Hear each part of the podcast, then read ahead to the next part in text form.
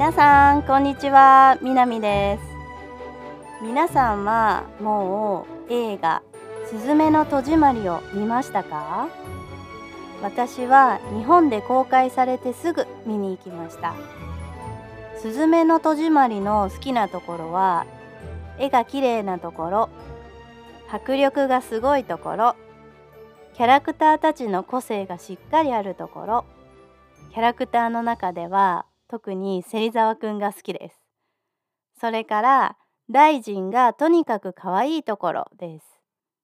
新海誠監督の作品はどれも神道の歴史や考え方が入っていますよね。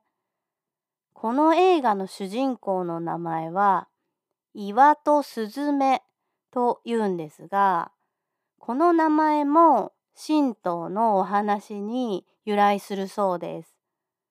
神道の神様でとても有名な神様アマテラス大神という神様がいるんですけどその神様がある日岩戸という洞窟の中に隠れて出てこなくなったというエピソードがあります。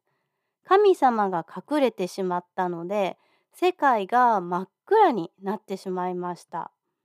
その時雨のうずめの御事という女神様が面白いことをしてアマテラス大神を外に出すことに成功したという話があります。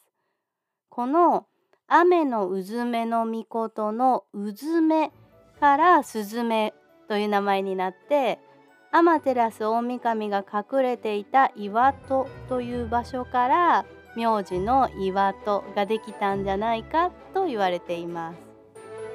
まだこの作品を見ていない人は是非映画館で見てみてください。もう見たという人は是非この作品の感想を教えてください。